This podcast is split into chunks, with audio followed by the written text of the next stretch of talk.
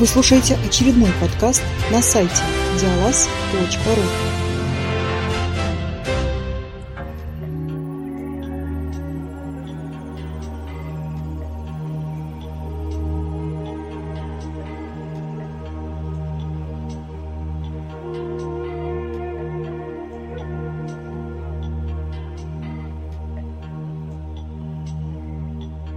Всем привет! Продолжаем обзор Крил, и сегодня я расскажу о книге-игре «Скромная история одного волшебника». Автор Эсперон. Игра размещена на сайте questbook.ru, ссылка, как всегда, в текстовой части обзора. Главный герой этой истории – Гримбальд Старфайр. Человек богатый, успешный и вообще выдающийся.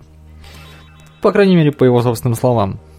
Впрочем, вся история – это его рассказ о том, как он пришел к успеху. А началось все с того, что, будучи далеко не первым магом в столичной академии волшебства, он позаимствовал у наставника некие старые записи, которые недавно к нему попали. И узнал из них, что в захолустном городке под названием Майлстоун есть некий обелиск, способный привести к сокровищнице угасшей империи эльфов. Будучи человеком амбициозным, Гримбольд решает не упускать свой шанс и отправляется в Майлстоун. Собственно, на подъезде к городу мы начинаем игру, но перед этим нужно создать персонажа.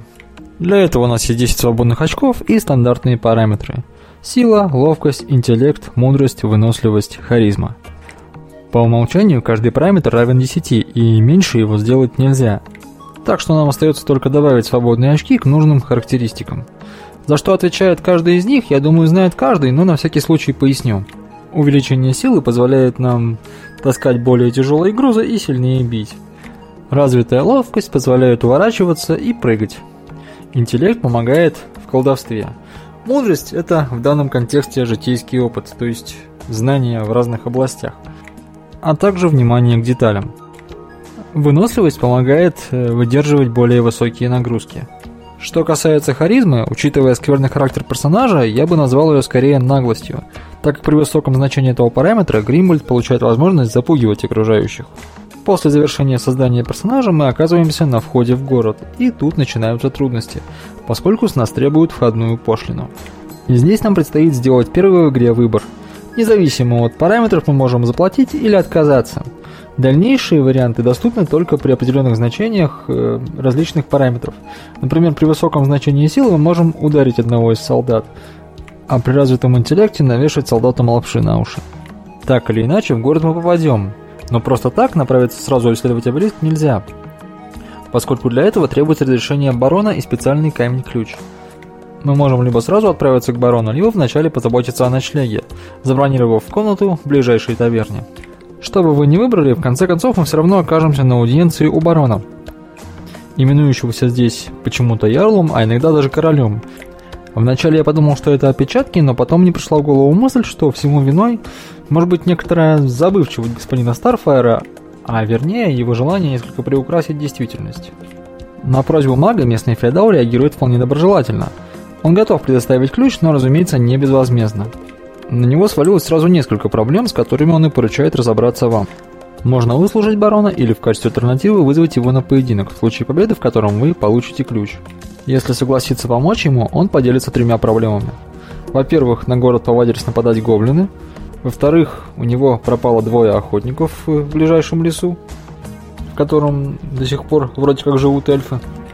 И в-третьих, из отряда, посланного бароном на разведку одной из заброшенных шахт, вернулся только один человек, да и тот раненый, и похоже не в себе.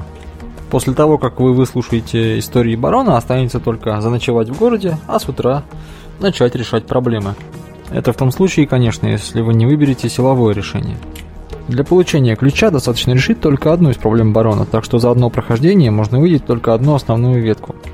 Если хотите узнать все варианты развития событий, игру придется перепройти несколько раз.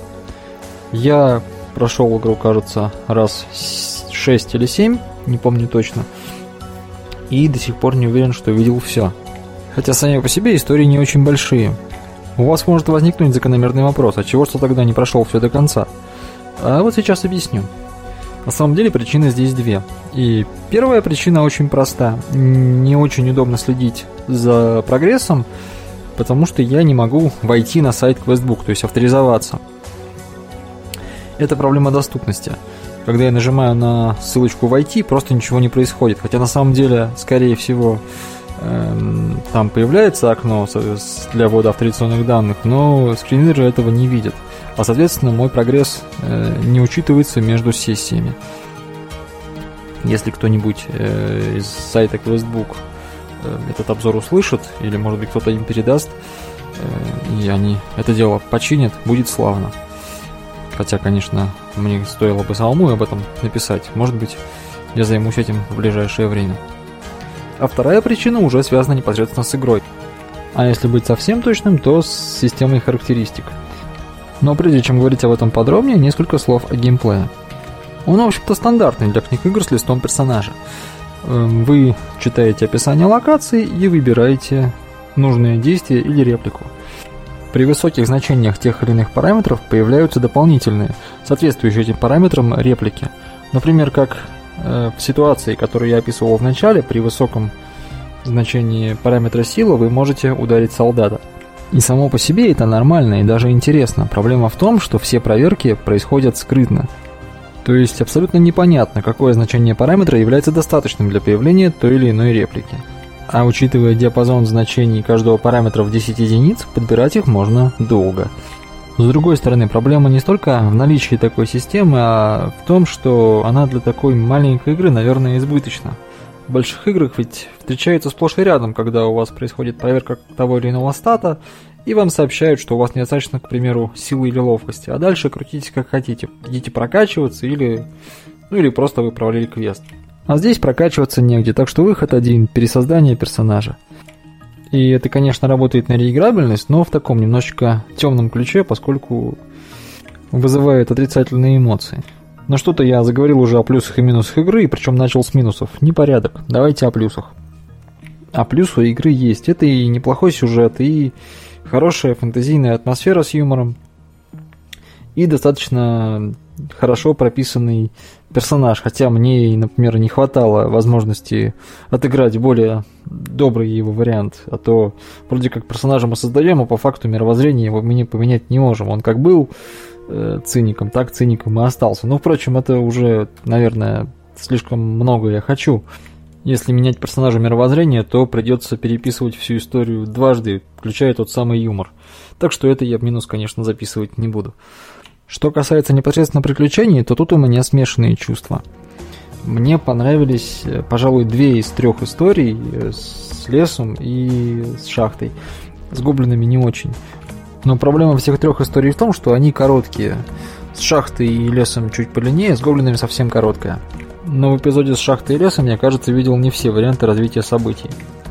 Ну и теперь к однозначным минусам. Помимо того, что я уже описал чуть выше, хотелось бы отметить обилие ничего не значащих выборов. Хотя, может быть, я, конечно, не прокачал какую-то из характеристик, и поэтому не получил нужной реплики, но полагаю, что все-таки нет, по крайней мере, не всегда. Например, эпизод в таверне вообще ни на что не влияет. Что бы я там ни сказал, как бы я себя ни повел, это не меняет абсолютно ничего. Зачем был нужен этот выбор? Похожая ситуация с эпизодом в начале игры. Абсолютно нет никакой разницы, как я поговорю с солдатами. Заплачу ли я им деньги или полезу в драку, это ни на что не повлияет. В город я попаду все равно, и разговаривать со мной будут совершенно одинаково. Ну и, пожалуй, самый вопиющий случай – это история с раненым. Можно поговорить с раненым в шахте солдатом, и лекарь вам скажет, что не может понять, чем нанесли рану. Если у вас прокачан один из параметров, то вы сможете догадаться об этом и даже озвучить эту догадку. Но вот только это ни на что не повлияет, э, потому что помочь солдату вы все равно не сможете, да и не хотите. И на дальнейший сюжет игры это тоже не повлияет, потому что когда вы придете в шахту, вы все равно догадаетесь, кто там сидит, причем совершенно одинаково, независимо от того, знали вы об этом раньше или нет. Это не все подобные случаи, но, пожалуй, хватит. У игры вроде как две концовки, но мне удалось увидеть только одну. Ну, как одну? На самом деле, можно сказать, что даже три, потому что в одном случае я попал в подземелье и получил то, что хотел, а в двух других мне не удалось пройти препятствия в подземелье из-за неправильной прокачки. Но у меня сложилось впечатление, что у игры должны быть две, так сказать, положительные концовки. Одна в случае силового прохождения, а вторая в случае прохождения за счет интеллекта. На это даже намекают э, достижения, даваемые в конце. Я вот получил только одно за прохождение через интеллект. Получить достижение силы есть ума не надо, мне пока не удалось. Буду пробовать. Подводя итоги, скажу, что игра в целом неплохая, и меня, возможно, подвело то, что я от нее слишком много ждал, но все же мне кажется, что в игре слишком много оборванных нитей при очень хорошем потенциале. Вот э, развить бы эту историю в большую игру и было бы просто замечательно.